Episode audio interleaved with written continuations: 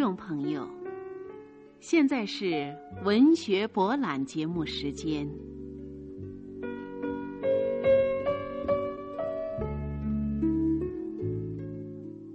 小说《包法利夫人》是法国著名作家福楼拜的第一部长篇小说，也是十九世纪中叶法国社会的一幅现实主义画卷。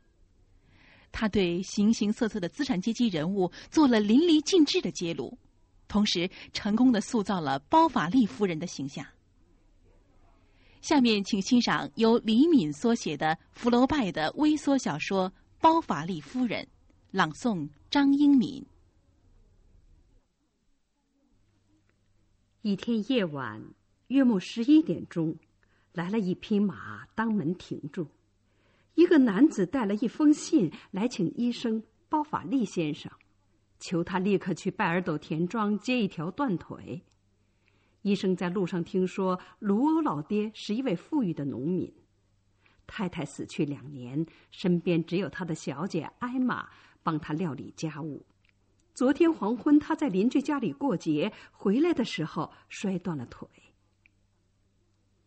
到了田庄，包法利上楼去看病人，见他躺在床上，蒙着被出汗，腿伤并不复杂。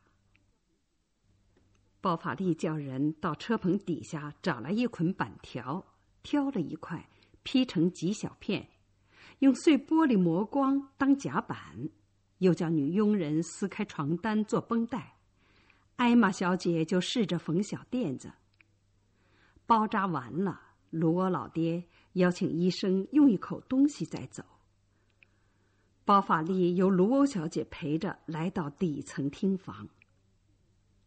卢欧小姐在乡间并不开心，尤其是现在，田庄几乎归她一个人料理，厅房冷凄凄的。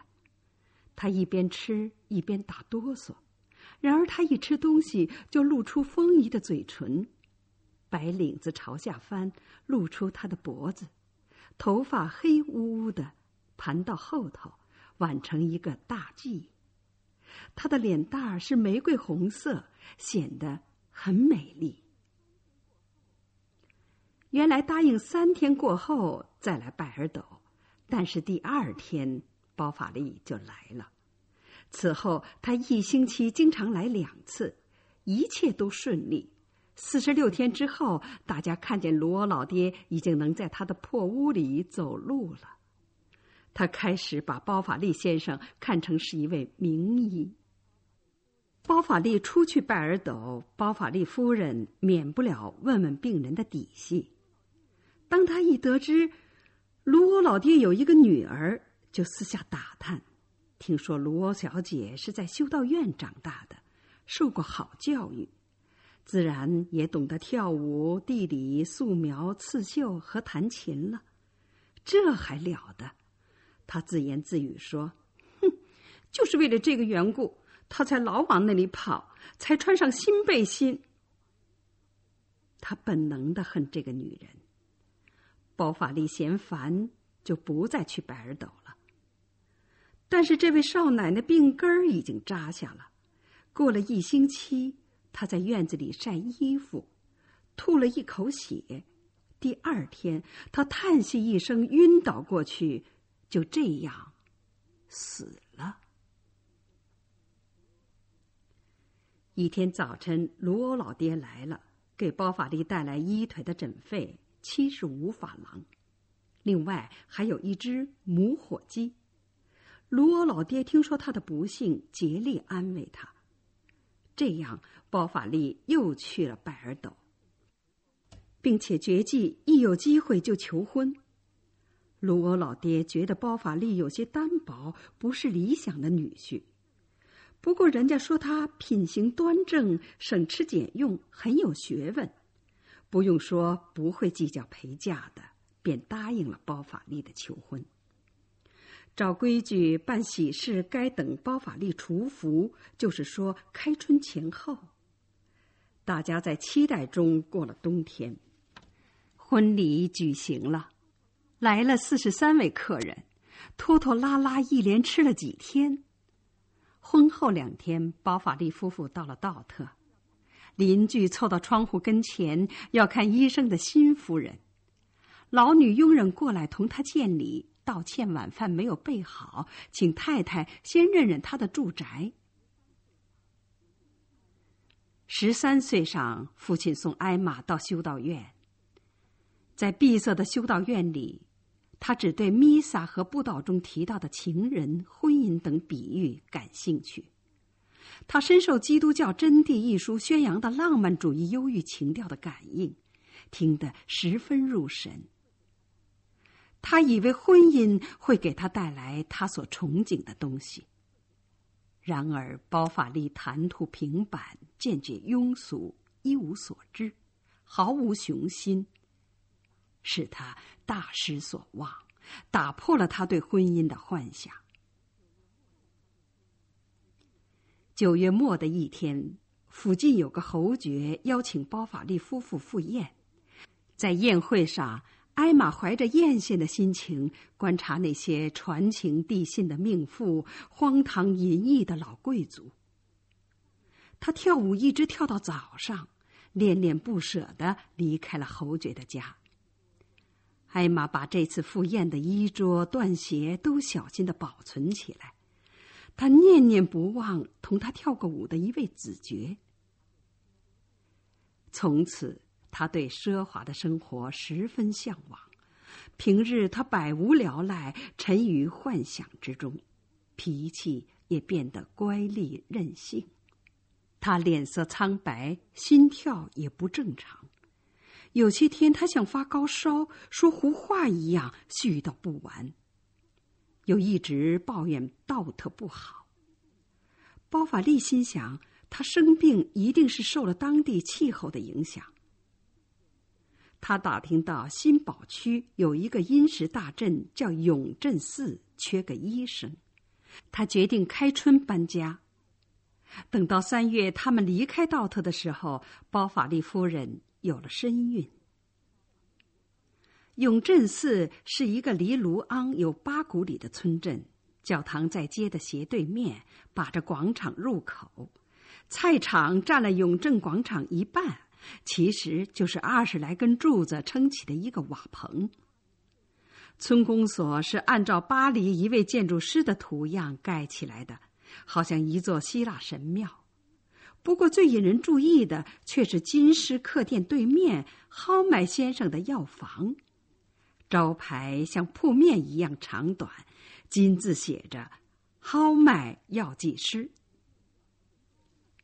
包法利夫妇要来永镇的那天黄昏，女店家忙得不可开交，车回来迟了，包法利夫人的猎犬又在田地迷失了。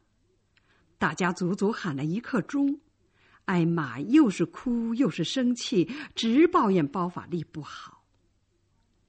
艾玛头一个下车，豪迈上前介绍自己。大家进了客店，一个金黄头发的青年在壁炉边不言不语的望着他。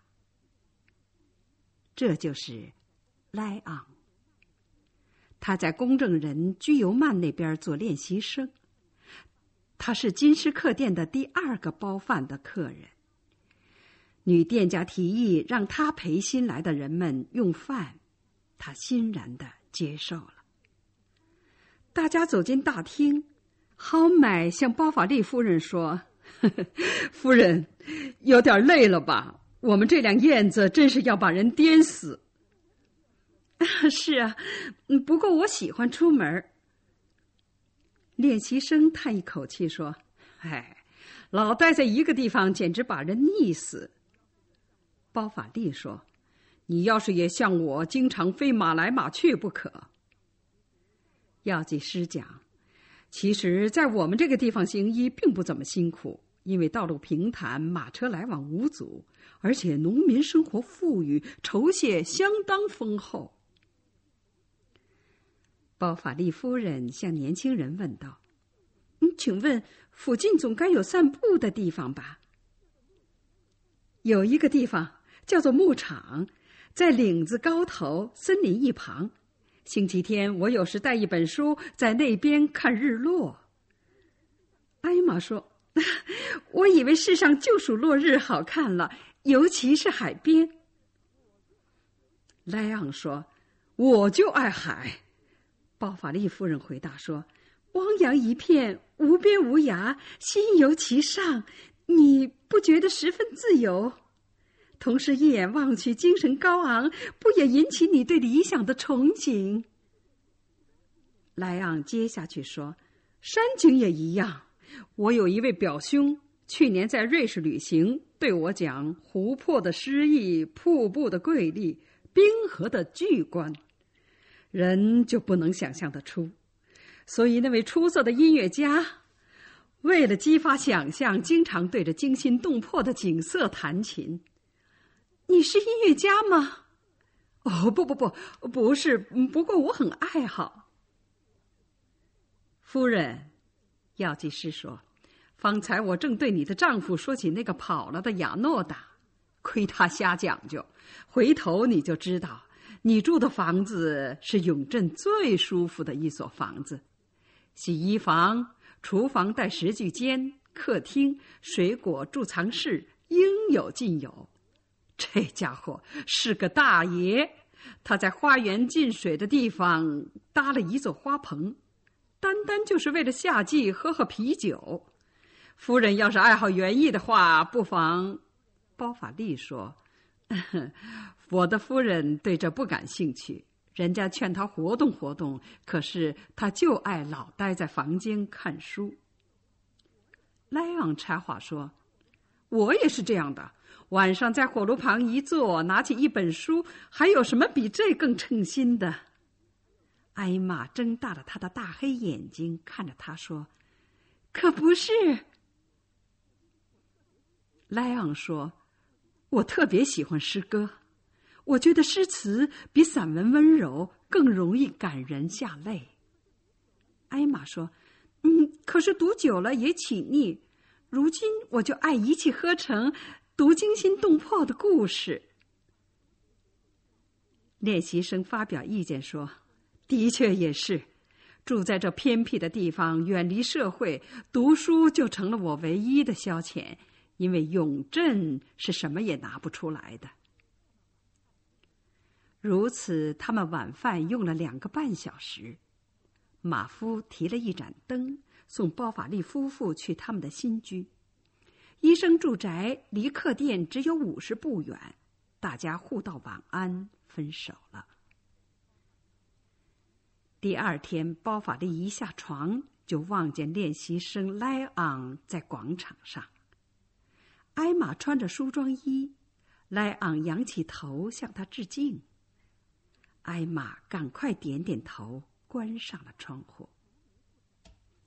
包法利愁眉不展，顾客不上门，他不言不语，不是在诊室睡觉，就是看他的太太缝东西。分娩期越近，他越疼他。一个星期天的早晨六点钟左右，他分娩了。包法利喊着：“是一个女孩子！”艾玛转过头，晕过去了。休养期间，艾玛费了不少心思给女儿想名字。最后，他想起在沃比萨尔庄园听见侯爵夫人喊一个年轻女人白尔特。就选定了这个名字。女儿交给木匠女人乳养。有一天，艾玛朝木匠住的地方走去。木匠住在岭下村子尽头，在大路和草原之间。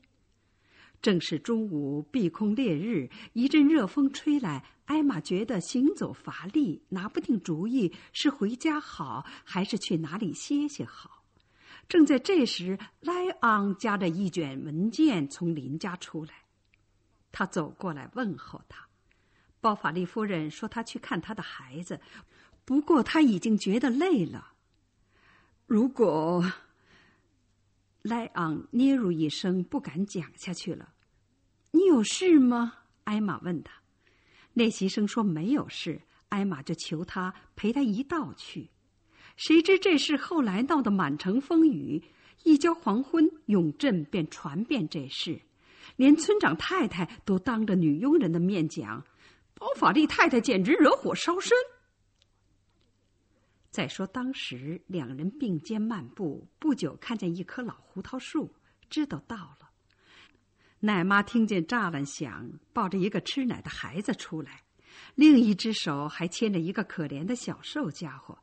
她说：“进来吧，你的孩子在那边睡着呢。”艾玛的孩子睡在柳条摇篮里，他连被窝一起抱起来，一边摇晃身子，一边低声歌唱。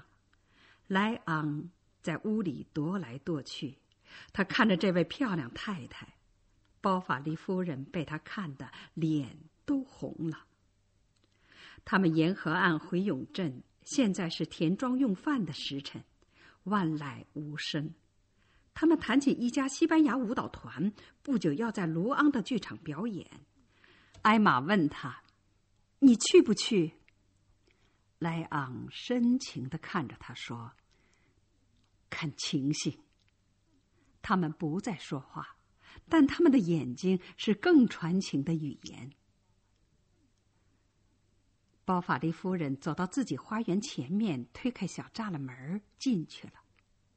莱昂回到办公室，上司不在，他就来到了阿尔格一岭上的牧场，躺在森林旁边冷山底下，隔着手指望天。一天黄昏，莱昂回来，发现屋里有一条呢绒毯子，白地儿，树叶图案。医生太太为什么送练习生礼物？大家肯定他已经成了他的相好。其实莱昂绞尽脑汁寻思对他表白心事的方法，可他又是胆怯又是相思，他常常跃跃欲试。然而来到艾玛面前，这种决心很快就又烟消云散了。二月星期日，一个落雪的下午，包法利夫妇、蒿买和莱昂。到离永镇半古里远的盆地参观一家新建的麻纺厂，豪迈高谈阔论，向同伴解释这家厂房的重要性。艾玛望着包法利，包法利的便帽盖住眉毛，上下厚嘴唇微微颤抖，格外显得蠢。就连他的背看着也不顺眼，甚至于他穿的大衣也俗不可耐。而莱昂这时正好迈前一步，由于天冷，他的脸变白了，他的大蓝眼睛望着浮云。艾玛觉得比那些群山环绕、映照天日的湖泊还要清，还要美。当天黄昏，包法利夫人没去邻居家，就指包法利去了。包法利夫人躺在床上，望着明亮的旺火，就像还看见莱昂站着。他记起他在别的日子、别的姿态以及说过的话。他重复着：“啊，是，多可爱，多可爱。嗯，他有心爱的人吗？是谁？是我呀。”他心跳了。壁炉的火焰放出一道亮光，欢欢腾腾。可他无终无了的哀怨又开始了。唉，天从人愿就好了，凭什么不？谁拦着？时装商人乐乐来看他。这位掌柜的精明强干，是个做生意的能手。他说：“今天顺便给太太看几样货色，机会难得。”说着，从纸匣取出三条阿尔及利亚围巾。他不时的拿指甲弹一下缎面，于是围巾窸窸窣窣，微微一动，就见上面金光闪烁。卖多少钱？没几个钱，也不必急着就给，随你方便。我们不是犹太人。艾玛沉吟了一下，结果还是不买。乐乐满不在乎的说：“好吧，我们以后会相熟的。我一向凑合太太们。”说完，他轻轻把门关上，走了。艾玛叫人把饭开到卧室，放在盘子里。他正坐在炉边慢慢用饭，听见楼梯有脚步响，莱昂来了。包法利夫人有一句没一句的时时停顿，莱昂自己有话难以出口，艾玛不说话，他就不作声。艾玛的沉默迷住了他，就像先前他的语言迷住了他一样。艾玛心里想：可怜的孩子。莱昂说：“他嫌我什么呢？”临了，还是莱昂说起他要去卢昂办一件业务上的事。你订的音乐期刊满期了，要不要续下去？他回答说：“不要。”为什么？因为啊，我的上帝！难道我不要管家，不要照料丈夫吗？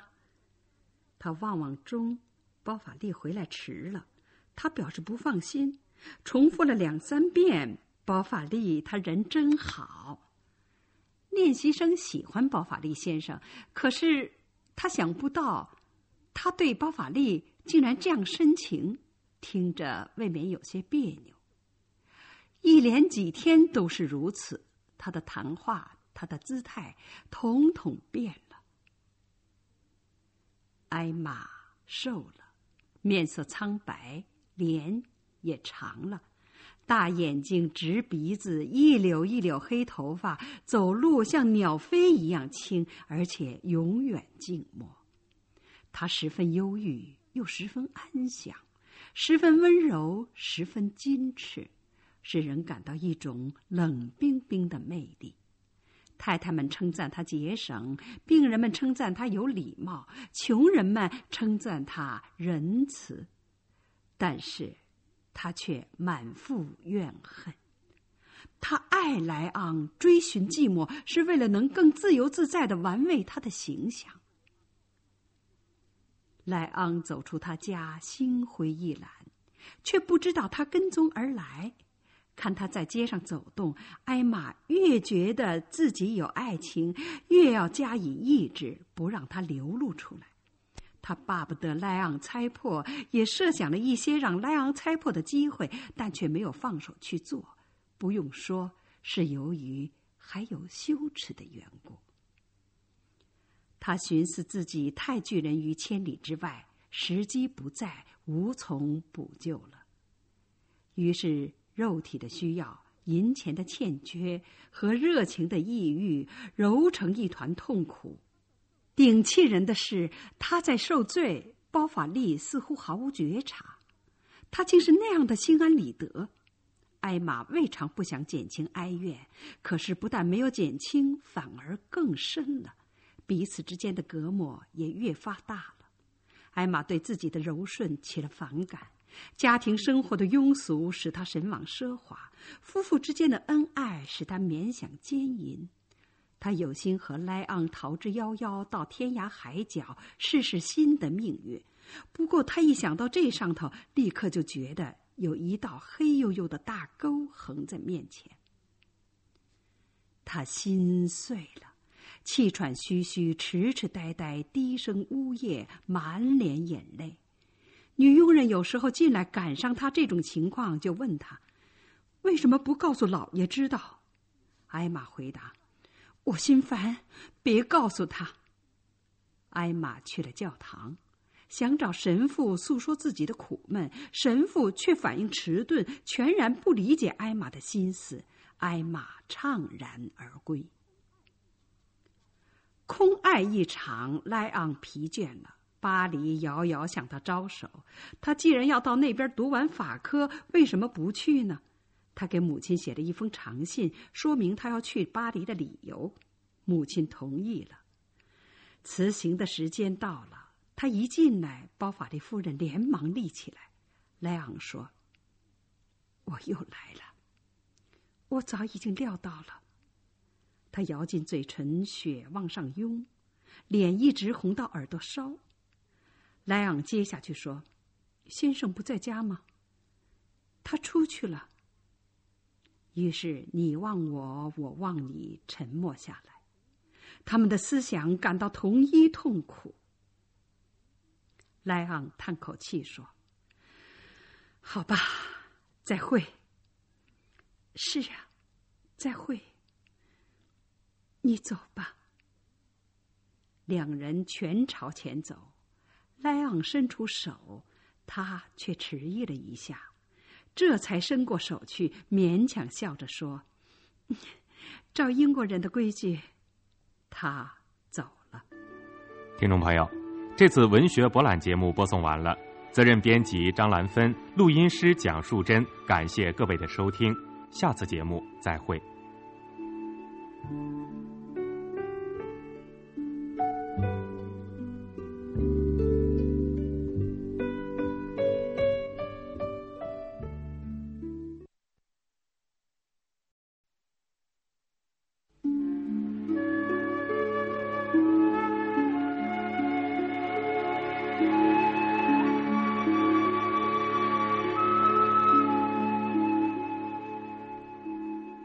听众朋友，现在是文学博览节目时间。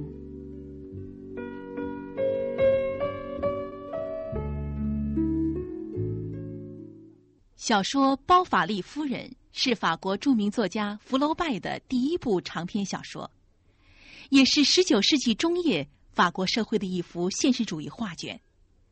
他对形形色色的资产阶级人物做了淋漓尽致的揭露。同时，成功的塑造了包法利夫人的形象。下面，请欣赏由李敏所写的福楼拜的微缩小说《包法利夫人》，朗诵张英敏。莱昂走的第二天，对艾玛来说成了死气沉沉的日子。她的生活变得更加沉闷了。她就像笼中鸟一样，受到家庭习俗的禁锢。时光荏苒。这一天是永正赶集的日子，附近庄园的一个地主罗道尔佛带着赶大车的仆人来看病。罗道尔佛是一位风月老手，觉得艾玛长得标致，又发现包法利很蠢，便想勾引艾玛。恰好农业展览会开幕了，罗道尔佛带着艾玛去逛展览会。两个人找了一个偏僻的座位坐下，艾玛一面听着州行政委员发表歌颂国王德政的长篇演说，一面听着罗道尔佛的咏咏情话。展览会的一个重要节目是颁发奖章，轮到一个叫勒鲁的老农妇领奖的时候，引起了大家的注意。这位老农妇衣衫褴褛、干瘪枯瘦。表明他经历了千辛万苦，他在一家田庄连续劳动了五十四年，只获得一枚价值二十五法郎的奖章。老农妇还咕哝着，准备把这枚奖章送给教士，好给他做弥撒。六个星期过去了，还不见罗道尔佛来。最后有一天黄昏。他露面了。罗道尔佛心里明白，迟迟不来会产生何等样的心理效果。艾玛的热情被他挑了起来，他让艾玛和他一起骑马散心。两人策马来到密林深处，艾玛终于依顺了他的欲望。从这一天起，他们天天晚间写信。艾玛来到花园尽头，把信放到河边墙缝。罗道尔佛拿到信，另放一封进去。包法利这个时候要进行一次没有人做过的手术，给一个瘸脚伙计开刀整形。这个主意是药剂师蒿麦想到的，艾玛在一旁也撺掇他做。此事可以名利双收。手术以后，豪麦写了一篇报道手术完全成功的文章，但尚未发出，那可怜的受害者就迅速恶化了。豪麦和包法利束手无策，不得不请来有名的外科医生，把那条瘸腿锯掉一截儿。艾玛对包法利的无能感到羞耻。她觉得同他在一起生活，犹如一只受伤的燕子跌进泥潭里一样。对丈夫的怨尤，促使艾玛同罗道尔佛更加频繁的幽会。随着他的沉沦，艾玛也更加注重生活享受。乐乐为他送来形形色色的巴黎货，钱不够花，他就向乐乐借债。艾玛越来越觉得日子过得不称心，他要罗道尔佛把他带走。罗道尔佛其实是逢场作戏，绝不肯同艾玛一起私奔。临走的前一天，罗道尔佛给艾玛写了一封信，他这样写着：“拿出勇气来，艾玛，我不希望害你一辈子，相信我。”我忘不了你，不过迟早有一天，这种热情要冷却的，我们会厌倦的。忘了我吧，为什么我偏偏认识你呀？难道这是我的过错？哦，我的上帝！不不，怨也只能怨命。你读过这封忧郁的信的期间，我已经走了，因为我要尽快逃走。免得心思不定，再去看你。不要软弱，永别了，你的朋友。而后他又念了一遍，觉得很好。他寻思道：“可怜的小女人，她要以为我的心肠像石头一样了。对，应当来几滴眼泪才对。”于是他倒了一杯水。沾湿手指，滴下一滴水，冲淡一个地方的墨水。艾玛接到罗道尔佛的信，气得直发冷。他直挺挺的仰面倒在了地上，病了一个多月。包法利为了让艾玛散散心，就带他到卢昂去看戏，凑巧在剧场遇上了莱昂。别离三年，莱昂变得大不相同了。艾玛见到莱昂，借故多逗留一天。莱昂趁机去客店拜访艾玛，相约第二天十一点钟到礼拜堂去观光。两人坐上马车，一直到下午六点。此后，为了能同莱昂相会，他以学钢琴为名，每星期到卢旺一次。沉湎在淫乐之中。但是有一天，乐乐发现了他的秘密，便上门逼债，要他用房产清偿。艾玛不得已同意了。他把卖掉房产清偿债务所余，大量购买奢华的物品，钱很快就用光了。他不断的借债。不断的点卖，把家产挥霍一空。乐乐无情的逼债，上告法院，把包法利家的物品全部扣押起来抵债。艾玛迫于无奈，去找公证人居尤曼先生。居尤曼也是个好色之徒，以为艾玛有求于他，就放胆动手动脚，向艾玛下跪求爱。艾玛一面往后退，一面嚷着：“哦不，先生，你丧尽天良，欺负我这落难的人。我可怜，但是并不出卖自己。不。”从居尤曼家里出来以后，艾玛想到了罗道尔佛。根据以前那种关系，他对罗道尔佛尚存希望。两人见面，罗道尔佛跪在艾玛面前表白：“哦，饶恕我，我只喜欢你一个人。你怎么了？你倒是说出来呀！”艾玛见此情景，才说：“好吧，我破产了。罗道尔佛，你借我三千法郎。”罗道尔佛脸色变得苍白，慢慢站了起来，最后显出非常安详的神气，说：“亲爱的夫人，我没有钱。”艾玛气愤之极：“你，你没有钱？早知道这样的话，我也不来，不来受这场最后的羞辱了。”他出来了，觉得天旋地转，万分绝望。天黑了，乌鸦在飞。他喘不过气来，胸脯活像要裂开一样。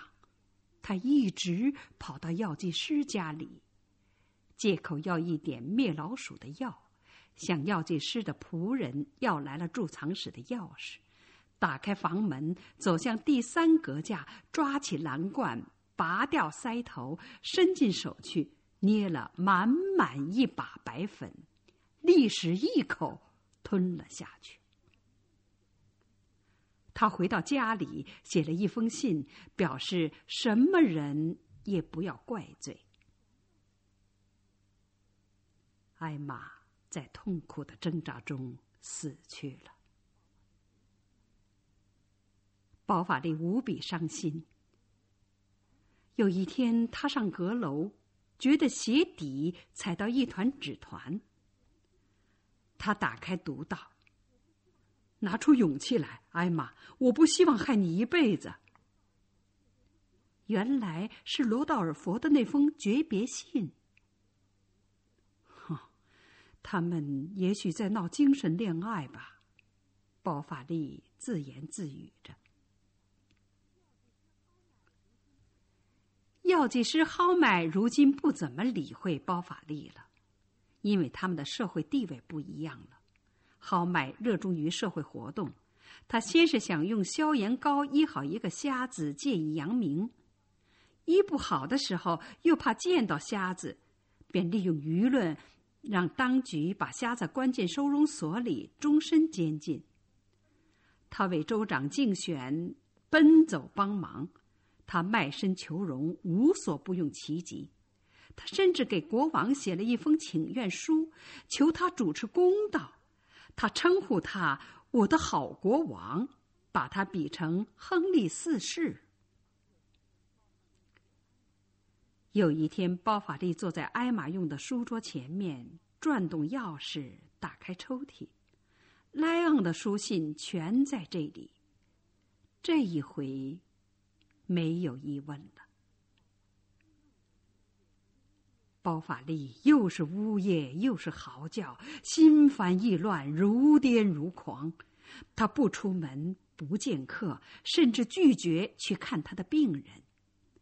大家讲他关在家里喝酒。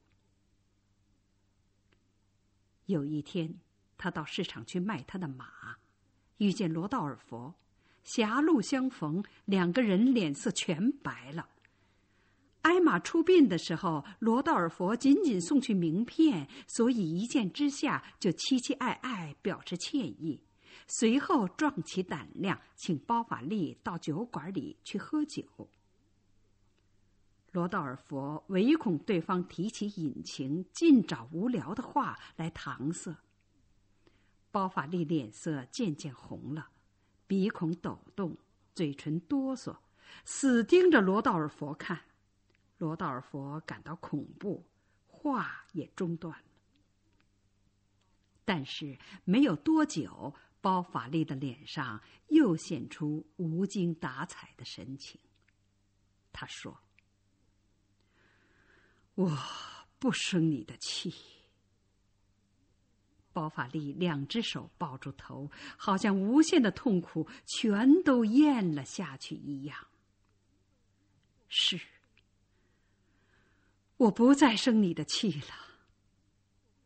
他甚至于添上一句伟大的话，有生以来他说过的唯一的伟大的话：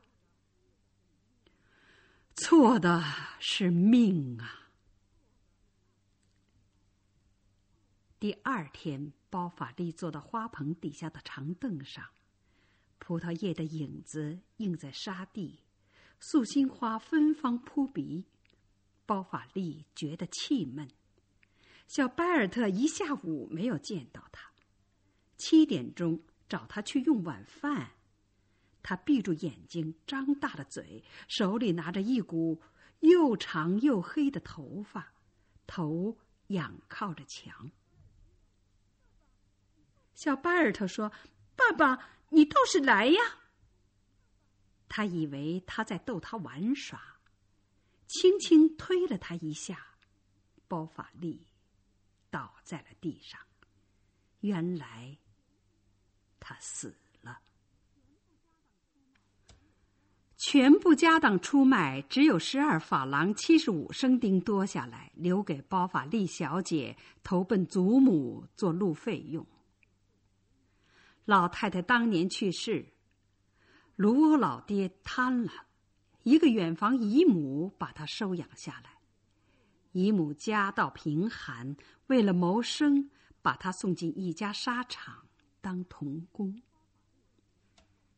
自从包法利死了以后，一连有三个医生在永镇开业，但是经不起豪迈拼命的排挤，没有一个站住了脚。豪迈的主顾却多得不得了，当权者宽容他，舆论保护他，他终于。得了十字勋章。听众朋友，刚才您听到的是由张英民朗诵的微缩小说《包法利夫人》。听众朋友，刚才播送的是文学博览节目，责任编辑张兰芬，录音师蒋树珍。感谢各位的收听，下次节目再会。